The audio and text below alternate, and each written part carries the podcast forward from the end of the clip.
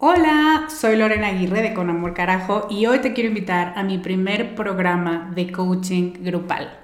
Se llama Camino a la Mujer Soberana y es una metodología que no habías probado porque no había ofrecido nunca un programa así y estoy muy emocionada.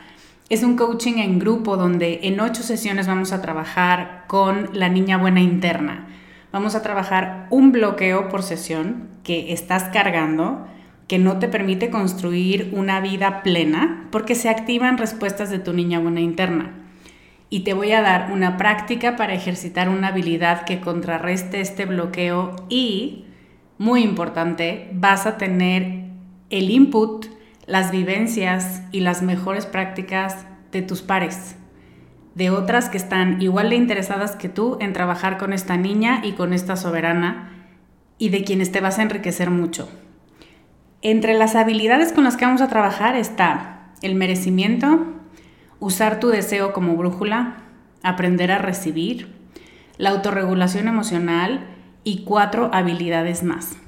Este es un grupo reducido, tenemos 15 sillas y una de ellas puede ser para ti.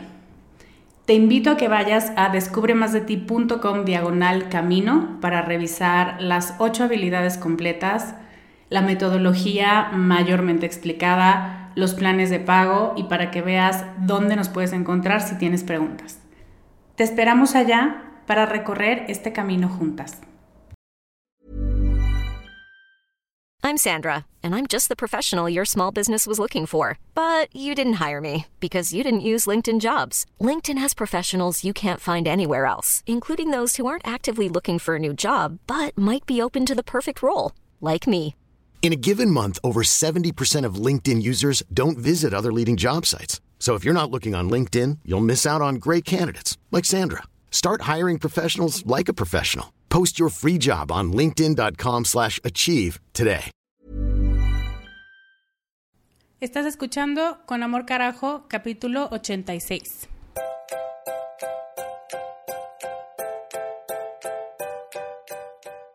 Bienvenida a Con Amor Carajo, el podcast para mujeres apasionadas donde hablamos de cómo educar tus emociones, tus ideas, tus prácticas espirituales y tus relaciones para que te atrevas a convertirte en más de ti, porque eso es lo que te hará vivir una vida más plena. No cambiar, sino ser más tú.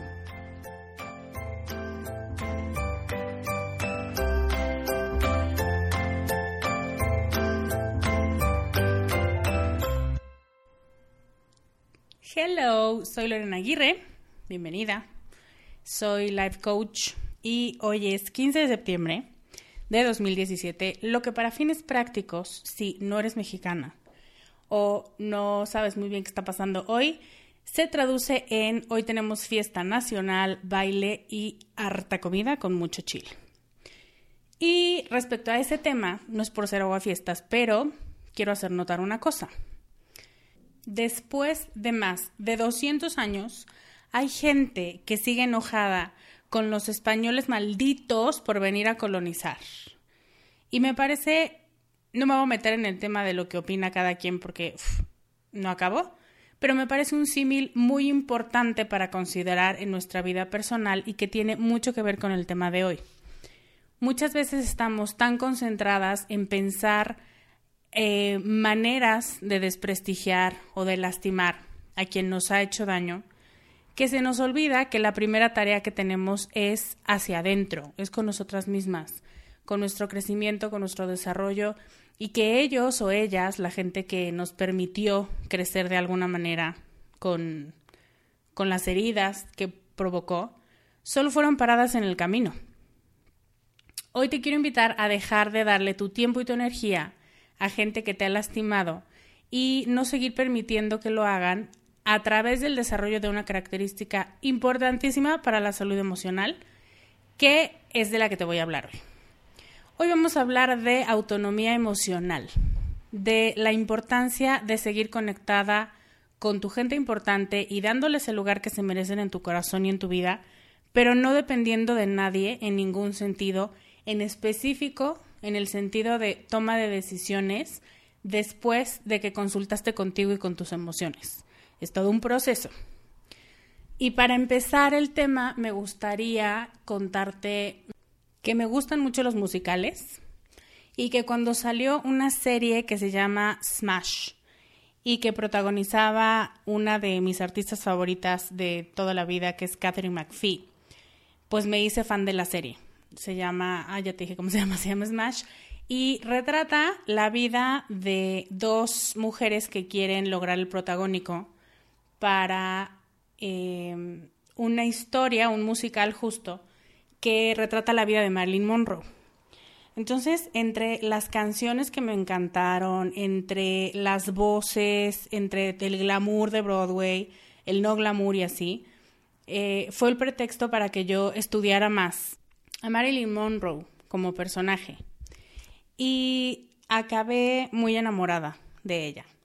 Bueno, enamorada y muchas cosas. Esta mujer me provoca muchas cosas porque lo que yo concluyo de su historia y de varias biografías que he leído, tú sabrás tus datos, yo te cuento los que yo sé, es una mujer que necesitaba tanto afecto que no le importó vivir su vida como un personaje erótico, pero al final un personaje.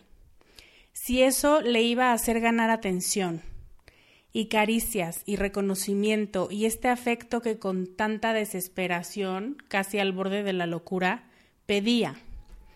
Entonces, Marilyn para mí es un enigma y es un caso de estudio porque la veo como un ser súper complejo que superficialmente parece una rubia tonta, que es el estereotipo y el personaje que por el que todos la hemos conocido desde siempre, pero que quiso atontarse por decisión propia, porque así iba a lograr o iba a conseguir lo que creía que quería, que era esta atención y que detuviera el tiempo de toda la gente que estuviera en el salón en el que ella entrara.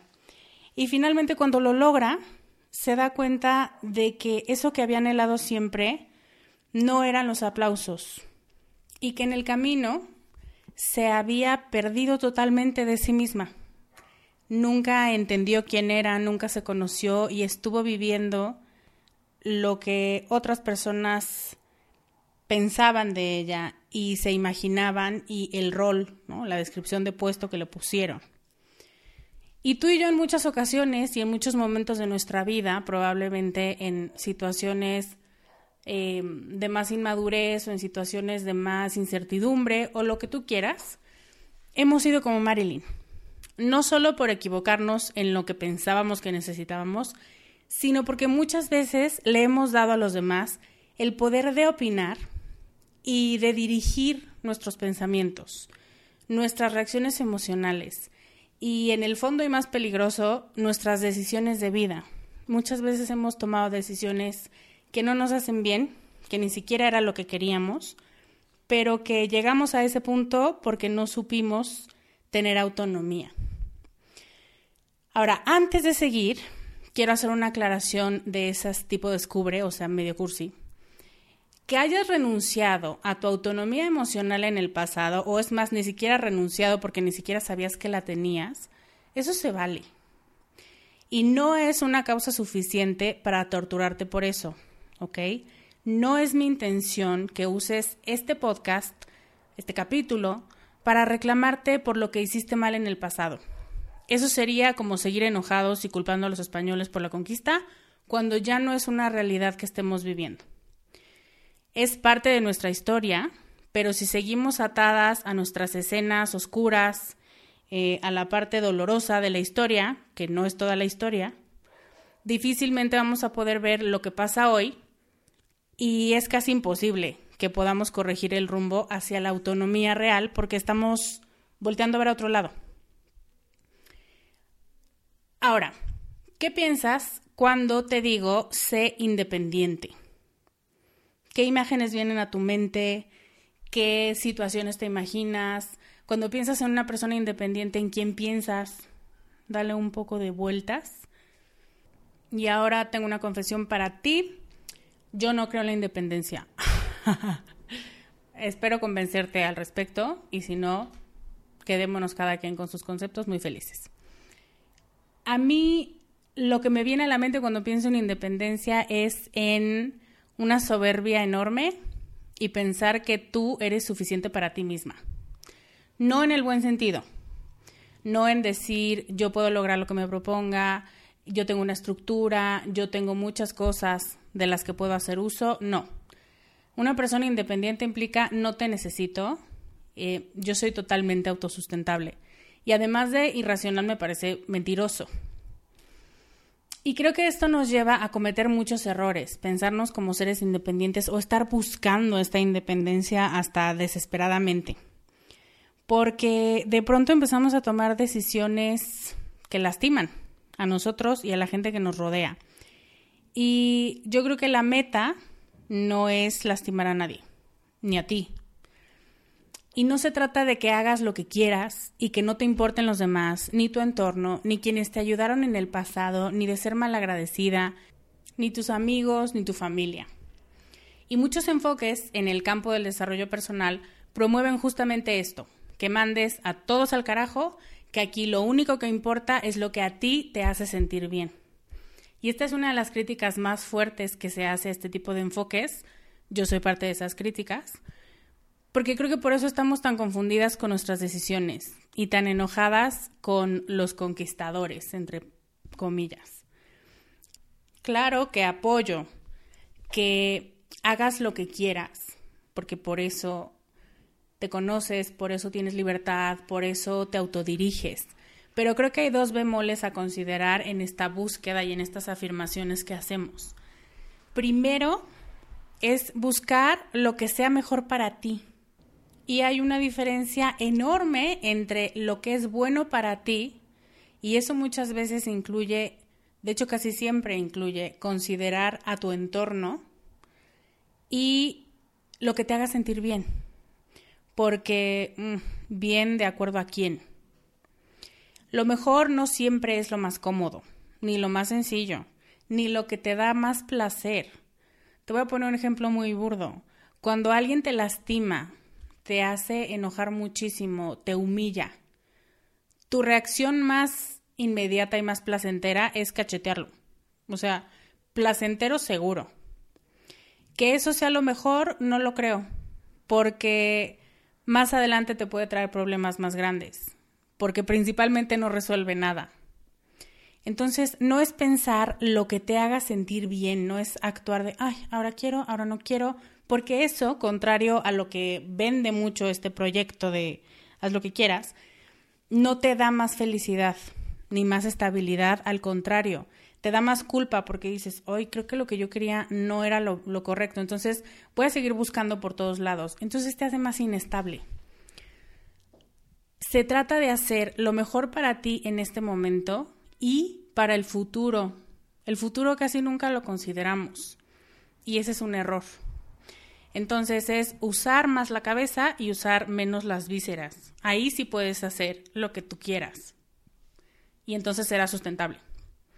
Y el segundo bemol del que te quiero hablar es que no daña tu entorno. Cuando solamente piensas en ti y en lo que se te antoja en este momento, corres el riesgo casi seguro de dañar a quienes te rodean. Porque no te importa lo que sienten, lo que piensen, lo que digan de ti. Y en este último punto es una trampa. Porque esto que no te importe lo que digan de ti viene de una buena idea y es la autonomía de las opiniones ajenas. Eso es muy sano. Tu mamá te lo decía, no les hagas caso, no les creas, ellos no saben, no te conocen. Autonomía de opinión sí. Eso quiere decir yo no soy lo que tú piensas que soy. Pero hacer como que no vives dentro de un núcleo familiar, amistoso, social, laboral o incluso nacional, que eres un ente en el espacio, es súper peligroso, además de irreal. Solamente hay que ver nuestros océanos, nuestros niveles de corrupción, las tasas de, de asesinatos. Todas estas están como están porque alguien hizo lo que quiso cuando quiso y no le importó lo que venía después, ni los que venían después. Entonces, además de dañar tu entorno, es como escupir hacia arriba. Entonces, mi propuesta para ti es que busques autonomía, no independencia. No eres un ser independiente. Somos dependientes y eso es lo que nos ha mantenido vivos. a ver si te convenzo. Dependemos de quien siembra, de quien cosecha, de quien vende, quien construye, quien defiende, quien cuida, de quien conoce de coches, de salud, de ejercicio, aunque no sea en persona. Las páginas que nos encontramos con tutoriales están hechas por personas. O sea que sí dependemos de ellos, de su conocimiento y de sus capacidades. Nuestra supervivencia y nuestra calidad de vida está basada en que otros hagan bien lo que dicen que saben hacer. De allí es que yo prefiero hablar de interdependencia, porque tú seguramente entras en muchos de estos rubros que acabo de mencionar. Y tú eres alguien de quien dependen otras personas, porque tu conocimiento, porque tu paquete de habilidades no lo tienen otras personas. Y entonces cuando tú lo pones al servicio de otras personas, esas dependen de ti. Y al revés, como tú y yo no sabemos mover un tractor y no tenemos ni idea de cómo se hace eso, dependemos de quien sí sabe. Y hay que aceptar que somos una red social enorme y que lo que tú sabes me enriquece y viceversa. Ahora que dije esta diferencia, hablemos ahora sí de cómo lograr la autonomía emocional.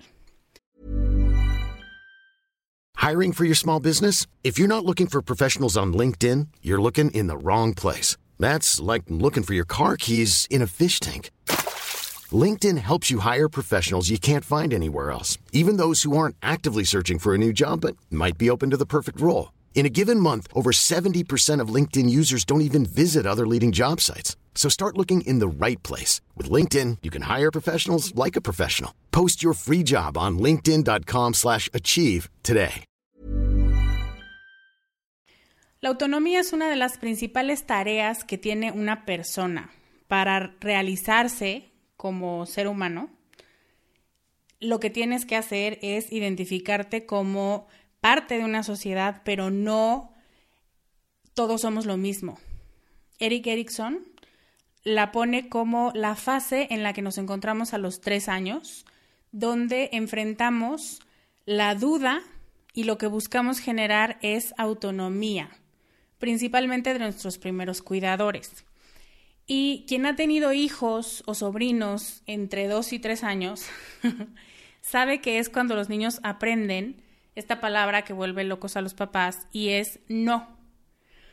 Porque antes era lindo y era dócil y era tierno y ojitos, ojitos y ven, abraza a mamá y abrazaba y de pronto dice no, no, no, no. Y entonces ahora lo quieren aventar por la ventana varias veces al día y por eso desquicia a los papás. Pero el no es el símbolo más perfecto de autonomía. Cuando yo trabajaba con papás, a veces ya muy desesperados, les decía, aunque no lo parezca y aunque no me creas en este momento, es muy bueno que se niegue a hacer lo que le dices, porque así se da cuenta de que dentro de su caja de herramientas tiene una que le permite decidir y que le permite frenar situaciones que no le gustan. Y obviamente no hay que darle gusto ni dejar que se vuelva un ser desagradable, pero sí dejar que su no se escuche entonces, si tú tienes problemas para decir que no, utiliza esta referencia de los niños de 2 y 3 años. Puede ser un buen indicador de que lo que tienes que desarrollar es autonomía y es este permiso a decir, tengo una opinión y quiero que se respete. Ahora, la autonomía emocional es la capacidad de sentir y de pensar y de tomar decisiones, en general de movernos por el mundo, sin depender de nadie, por nosotras mismas. Es convertirte en tu propia autoridad o en tu propio referente de acción. Y la autonomía emocional crece a partir de la habilidad para manejar tus emociones, de sentirte segura de tus decisiones, de lo que eliges, de las metas que te pones, de cómo actuaste. O sea que para ser una persona con autonomía emocional debemos cumplir, digamos, con varias habilidades. La primera, y esto te lo he repetido muchas veces porque para todas las habilidades de inteligencia emocional, la primerita es el autoconocimiento. Para ser una persona con autonomía emocional, debemos conocernos profundamente, aceptar nuestras emociones, identificarlas y aceptarlas, em, entender cómo somos, lo que hacemos bien, lo que hacemos mal y no intentar tapar unos y aplaudir de más a otros. También saber pedir ayuda y tomar decisiones basándonos en quiénes somos y en lo que deseamos y en lo que nos hace bien, no en buscar complacer o evitar enojar a otros, porque solo las decisiones que tomamos basadas en nuestro propio conocimiento son decisiones libres, porque si no estás atada a la opinión y a la perspectiva de alguien más. Dentro de la autonomía emocional está también la responsabilidad personal, que es la capacidad para asumir las consecuencias de nuestros actos. Entonces, si te fijas, la autonomía emocional es mucho más que simplemente decir, déjenme sola, yo puedo, es muchísimo más, es muchísimo más maduro y forma una personalidad más completa, más real, y de más utilidad para sí misma y para los demás. Una persona con autonomía emocional no reacciona a la gente que la provoca, y esto pasa todo el día, todos los días, porque entiende que es el otro el que está buscando marcar la pauta. Y luego, luego lo reconoce y dice, yo no quiero pelear, el que quiere pelear eres tú. Yo estoy tranquila, todos estamos tranquilos, si tú quieres pelear, búscate a alguien que esté en el mismo canal que tú. Y eso implica un poder de decisión enorme y reconocer quién tiene el poder sobre mis reacciones. Y ese no eres tú. Eso es autonomía. Decidir conscientemente la emoción que quiero experimentar y actuar en consecuencia es uno de los grandes logros de la autonomía emocional. O sea, no bailar al son que te toquen otras personas no por rebeldía, porque eso también se puede hacer, pero no es tan efectivo como la autonomía, sino porque digo, a ver, quiero actuar así, sí te quiero contestar, sí me quiero pelear, sí quiero hacerle caso a tu indirecta, sí tengo energía y ganas o solamente estaría siendo reactiva ante algo que tú quieres. Solo son esos segundos de tomar conciencia y de ser dueña de tus reacciones. Por eso a mí el término de soberanía emocional me parece perfecto para describir como una de las grandes metas de la inteligencia emocional. Los adultos autónomos son capaces de adquirir una soberanía sobre sí mismos. No hacen cosas por complacer o por temor y no acuden a sus papás, a sus pares, a sus parejas, a sus hijos, porque incluso ahora también los hijos se han vuelto eh, factores o sujetos de dependencia. No acuden a nadie antes que a su propia sabiduría, a su propia voluntad y a su propio conocimiento de sí mismos. Los adultos autónomos son capaces de decidir y de actuar por sí mismos y de no darle el poder a los demás, de decir cómo, cuándo y en qué magnitud reaccionar. Simplemente porque tú no me gobiernas y no estoy enojada por eso. no es una rebeldía, no es un enojo, es algo verdadero y es algo que quiero que quede claro. Eso es autonomía y soberanía. Son metas que una personalidad madura busca. Entonces, para cerrar el tema, quiero sintetizar las ideas de todo lo que dije con lo primero que hablé. La meta de las personas maduras emocionalmente es ser dueñas de sí mismas. Y eso implica no permitir que otros tengan las riendas de cómo y cuándo reaccionar a ciertos eventos y adoptar una postura que a mí me encanta. Yo, a partir de mi autoconocimiento y no nada más por berrinche, sino porque me conozco como una persona sabia, como alguien que está teniendo una relación consigo misma y que se sigue conociendo, hago lo que me parece mejor, cuando me parece mejor, y no porque tú me lo exiges o me lo pides o me lo sugieres. Esa es la actitud. Y mira con qué calma lo puedes decir. No implica, porque ese es el tema también con la independencia, que está como muy bélico el asunto. Y quieres pelear y quieres retar y quieres decirle a la gente, pues tú no me mandas. No, no tienes que probar nada. Si tú estás convencida de que tienes un poder que nadie te puede quitar y una libertad y unos regalos personales que no le pertenecen a nadie, no tienes por qué gritar para convencer a nadie o pelearte con nadie. Sí, o meterte en discusiones estúpidas para decir, no, yo sí puedo, tú no me mandas, tú no me dices. Y es esta actitud y al mismo tiempo implica no estar peleada con el mundo, porque la gente siempre tiene una opinión o una sugerencia o una crítica constructiva que le llaman incluso cuando ni siquiera te conoce. Pero si te enojas cada vez que alguien te hace un mal comentario, o te sugiere que le bajes a las galletas, o que te compres un coche porque ya estás gastando mucho en el pecero, o que te cambies de trabajo, la solución no es mandar al carajo a toda tu red social o a toda persona que te haga un comentario así. La solución es mantenerte en tu soberanía emocional y seguir llevando tus relaciones interpersonales interdependientes, donde tú le aportas algo a mi vida y me gusta tenerte en ella. Pero mis galletas, mi coche y mi trabajo son mi decisión. Entonces te pediré que no lo vuelvas a mencionar y todos contentos. Eso es increíble, porque la gente lo toma bien. Estamos tan acostumbrados a discutir y a convencer de que tenemos razón que no se nos ocurre tomar la vía más rápida, que es decir, oye, por favor, te pido que no vuelvas a mencionar el tema porque no me gusta y porque no es un tema que yo quiera discutir contigo. Punto. Y la gente eh, no sabe qué contestar porque es verdad, porque no es rudo, porque no es agresivo, no es grosero, pero es cierto. Te acabo de dar la fórmula mágica para vivir en el mundo y en una sociedad sin pelearte con ella, sin volverte una ermitaña, y sin estar resentida con la gente que tiene opiniones para todo, porque además es una cosa de la naturaleza humana. Siempre tenemos un plan de mejora para el prójimo, aunque nosotros nuestra casa se esté cayendo, ya le hicimos remodelación a la del vecino. Hoy tengo un podcast partner, o sea, uno de esos documentos que te regalo en los podcasts, bueno, en algunos podcasts, para seguir profundizando en el tema. Y creo que este tema da para muchísimo, así que te quiero dejar un poco de tarea si la aceptas.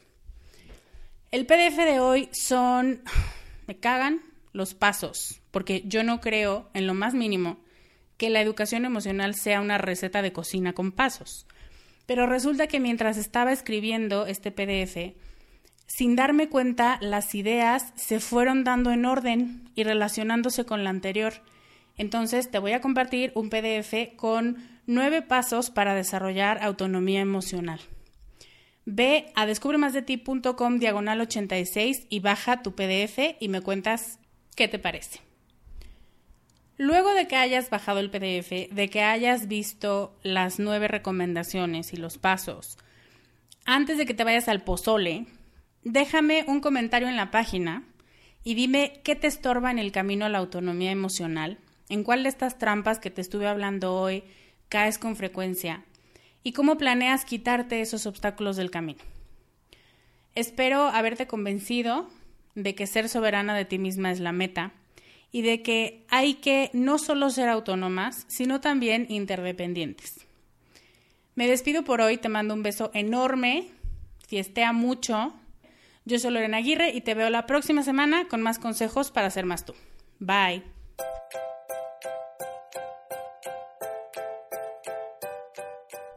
Este podcast, sus notas, regalos y links viven virtualmente en mi página www.descubremasdeti.com.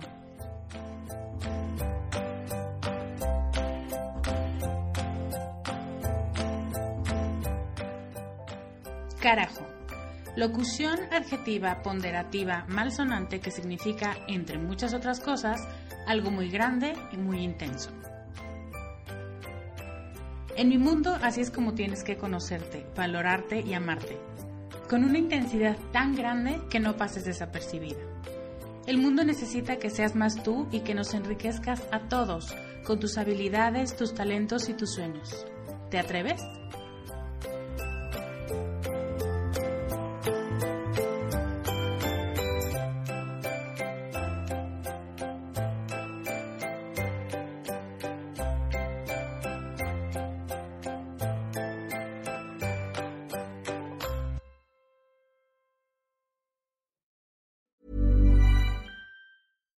When we're on a budget, we still deserve nice things.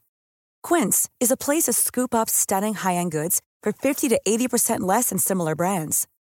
They have buttery soft cashmere sweaters starting at $50, luxurious Italian leather bags, and so much more. Plus, Quince only works with factories that use safe, ethical, and responsible manufacturing. Get the high-end goods you'll love without the high price tag with Quince. Go to quince.com/style for free shipping and 365-day returns.